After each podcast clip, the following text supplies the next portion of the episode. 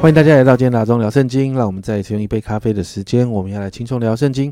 今天我们要来读路加福音的第九章啊，第九章真的好长啊，所以让我们耐着性子来把第九章给完成。在一到六节，耶稣差遣门徒去传福音，并且也给了他们权柄可以赶鬼啊。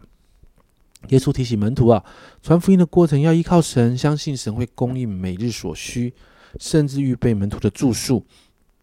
那耶稣就告诉门徒们。神会照顾他们生活的所需，只管做神要他们做的事，并且呢，鼓励门徒们要在合适的人家里投宿。门徒们住在这些人的家中，要为着他们祝福。那如果他们配得这样的祝福呢，就能够领受祝福带来的好处。那耶稣也给门徒保证啊，会遇到那些不愿意接待门徒的人。耶稣说呢，要门徒离开的时候，把脚上的尘土跺下去。那犹太人其实过去呢，他们经过外邦人的。地图要回到犹太境内的时候，就习惯将衣服和鞋子的灰尘去除哦，也代表脱去外邦异教的污秽啊。那耶稣也是这样提醒啊，象征这些不愿意接受门徒所传的这个天国信息的人，就好像异异邦的呃外邦的异教徒一样啊，他们要接受审判的。那第六节你就看到门徒们就出去了，然后走遍各各乡宣传福音，到处治病。接着七到九节就记载到。呃，西律王杀了施洗约翰之后，然后他听见耶稣所说啊所做的事情啊，经文就提到他犹疑不定啊。其实原文的意思就是非常困惑的意思哦。因为呢，有人说耶稣是施洗约翰复活了，那也有人说耶稣是以利亚或者是古代的先知活过来了。所以在这个困惑当中啊，经文就说呢，其实西律王很想要见见耶稣哦。接着，路加话锋一转，在十到十七节就记载使徒呢回到了耶稣那里。你看到耶呃，在路加福音这里，他用的是使徒哦，就是我刚我们之前所说的就是嗯，要接续使徒行传了。他们不用路加这边不用门徒，他用的是使徒哦。说到使徒回到耶稣那里啊，把他们所经历这一切事情跟耶稣分享。那耶稣呢？本来要暗暗的把他们带去博大啊博塞大，在其他平行经文里面就说他们有一个退休会要去哦，就在那个地方可以稍微休息一下。这样没想到好多的人跟着他们去哦。十一节就提到，但众人知道了，就跟着他去。耶稣便接待他们，对他们讲了神国的道，医治那些许医的人。耶稣因着怜悯，就开始又跟他们分享啊。特会就继续继续延续哈，到了吃饭的时候，在旷野食物不够，我们就看到耶稣行了喂饱五千人这个我们很熟悉的神迹啊。那接着十八到二十节，耶稣就问门徒说：“诶，他是谁？”问他说：“问问门徒，我是谁？我是谁啊？”那二十节彼得这样说：“是神所立的基督哦。”那接着二十一到二十七节，耶稣就告诉门徒不要去告诉人了。为什么？因为救恩的计划还没有完成。除了这个理由之外呢，其实耶稣也开始第一次呢跟他们分享哦，他要受苦，他要被杀，第三天从死里复活。耶稣门训门徒在二十三、二十五节，耶稣对门徒说：“若有人要跟从我，就当舍己，天天背起他的十字架来跟从我，因为。”凡要救自己生命的，必上吊生命；凡为我上吊生命的，必救了生命。人若赚得全世界，却上了自己，赔上自己，有什么益处呢？耶稣在教导门徒啊，如果一个人只贪图安全，如果他得到了全世界，然后他发现他的生命并没有存在的价值，最终他能够拿出什么来换有价值的生命呢？所以最后在二十六节，耶稣给了门徒一个警戒啊，就是最终会有审判的，不要乱来，后面会有审判的。但也给门徒一个应许啊，耶稣很快的会大有能力的再一次降临这世界啊。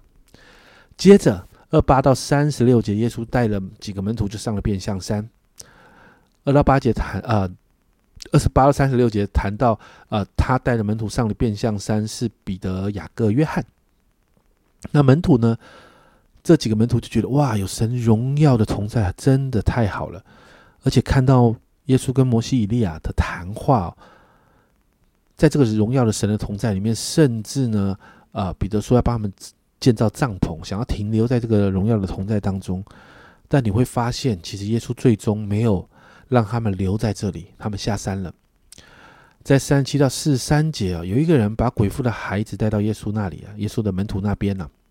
那耶稣那个时候在山上，所以他不在，他的门徒就赶不出这个鬼啊。所以后来耶稣下来就处理这件事情。在四十一节，耶稣说：“嗨，这又不信又悖谬的时代，我在你们这里要忍耐你们要到几时呢？将你的儿子带到这里，带到这个地方来吧。这个责备不仅仅是给这位父亲，其实也是给在山下的这群门徒哦，因为他们没有信心啊。那最后呢，你看到耶稣就赶出这个聋哑的鬼，孩子就好起来，而这件事情也让众人再一次很惊奇啊。四十四、四十五节，耶稣就借这样的事情再一次告诉门徒啊，他要被杀，第三天要复活这样的事。那经文就提到门徒是忧愁的。那四十六到四十八节，门徒就争论谁为大。其实这件事情在在凸显一件事哦，其实人类的社会把等级问题看得很重啊，这是我们的社会上的问题，整个世界都是这样。我们的公司，甚至在教会里面啊，谁是做小组长的，谁是做长老的，谁是做执事的，好像有一个位分在，就好像他是比较伟大这样子啊。但是在神的国度里面是怎么看待这样的事情呢？耶稣说啊，要回转向小孩啊。其实小孩是当时的一种弱势的团体啊，是一个弱势的团体。那耶稣要门徒成为小孩啊。四七到四十八节是说，耶稣看出他们心中的议论，就领一个小孩子来，叫他站在自己旁边，对他们说：凡为我名接待这小孩子的，就是接待我的；凡接待我的，就是接待那差我来的。你们中间最小的，他变伟大。耶稣谈到啊，谦卑是重点。耶稣提到，在神面前谦卑自己，才会与神有真实而且亲密的关系。小孩之所以伟大，是因为这份关系啊。接着四十九到五十节，耶稣跟门徒谈到一个原则，就是不抵挡我们的，就是帮助我们的。因为那些奉耶稣的名行神迹的，大概就不会是耶稣的敌人啊，或是毁谤耶稣的。接着五十一到五十六节就谈到耶稣要往耶路撒冷去，要经过一个撒玛利亚的村庄啊，就让人去。啊，先去预备这个住宿哦，啊，没想到那那边的人不接待耶稣哦，那门徒就生气哦，要耶稣给他们权柄，他们让他们可以吩咐火从天上下来烧灭村庄啊，就好像啊之前那个以利亚跟巴利先，以利亚跟巴利先是斗法，有火从天上下来这样啊，但是耶稣明白这是他们的私心，因为他们被冒犯，他们不爽，所以他们才才要做这样的事啊，所以耶稣再一次提醒门徒，他来的目的。五十六节，人子来不是要灭人的性命，乃而是要救人的性命，所以他就往别的村庄去了。最后，在五十七到六十二节啊，呃，有两个要做耶稣门徒的人啊，一个是文士，文士当时抄写圣经的人，他来向耶稣表明哦，他要跟随耶稣，但耶稣却这样回答：五十八节，耶稣说：“湖里有洞，天上的飞鸟有窝，只是人子没有枕头的地方。”耶稣在这里表达的是，他不是普通的拉比啊。你要跟从啊，不是一件容易轻松的事啊。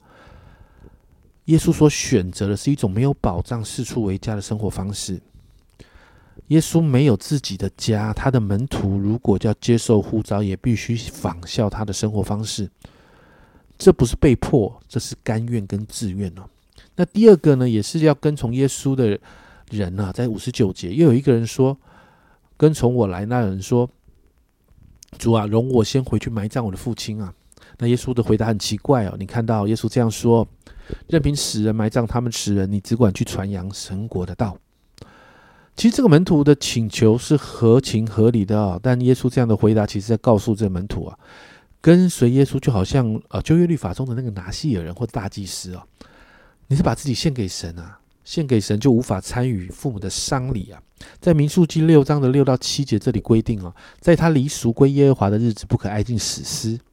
他的父母或者弟兄姐妹死的时候呢，他不可因自己，不可因他们使自己不洁净，因为那离俗归神的凭据是在他头上。耶稣在这里其实在强调的是哦，跟随神是需要坚决的。所以亚兰文呢，在这个地方的经文的翻译是任凭那些不坚定的人去埋葬他们的使者。在这两个门徒的世界里面，耶稣在表明一件事情，就是跟随他的人必须立定心智，下定决心跟随他。所以六十二节耶稣才这样说啊：“手扶着离向后看的，不配进神的国。”家人们，在这一章里面，你会发现在神的国中哦，其实呃会有那种嗯。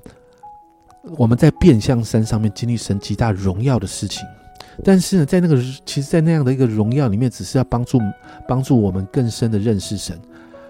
那也有那一种呢，其实呢，耶稣的教导听进去了，耶稣的教导听进去，但是呢，只有听而没有实际上真实的明白的，所以就好像这群门徒有接受耶稣的教导，但在赶鬼的上面失败啊。然后呢，你会看见这群门徒们跟随的耶稣这么久，还在争论谁彼此为啊，争论谁比较大，谁的谁的位分比较高啊。所以耶稣用了好长的篇幅在提醒门徒啊，要和睦啦。你看到耶稣总是不断在教导门徒。在这个阶段的门徒常常是有听没有懂哦，但是你看到在圣灵降临之后啊，圣灵充满了门徒之后，他们开始懂了。所以家人们，你知道吗？很多时候我们也像这一群门徒一样啊，耶稣在耶稣的教导里面，在耶在学习跟随神的里面，有时候我们也也跟门徒一样，但别忘了，其实有一个部分我们也跟门徒一样，是门徒被圣灵充满了，我们受洗的那一刻，我们也被圣灵充满了。所以，我们是可以明白耶稣的教导，明白圣经的法则的。所以，今天我们来祷告，在这个好长的经文里面提到好多好多的事。但我们祷告，我们每一天的读经不是只是这样看过去，而是让圣经神的话成为我们生活的准则，操练我们可以活出神的话来，我们才能够真实的活出天国，经历神的大能，更多的彰显在每一天的生活中。我们一起来祷告。亲爱的主，我们正来祷告，主啊，求你来帮助我们，主啊，主啊，让我们明白你的真理，主啊，主啊，在那个懵懵懵懵懂懂的学习过程里面，主，我们需要圣灵的帮助，圣灵啊，教导我们活出你的真理来，圣灵啊，教导我们真实的活出天国，经历天国，而且甚至主说我们要带下天国，主啊，好让我们更多的经历你的大能彰显在我们每一天的生活当中，主，我谢谢你帮助我们。这样祷告，奉耶稣基督的圣名求，阿门。家人们，跟随神是需要活出来的，好不好？让我们一起好好读经，认真的明白神对我们所说的话，然后操练活出圣经的真理来，因为圣灵会帮助我们的。这是阿忠聊圣经今天的分享，阿忠聊圣经，我们明天见。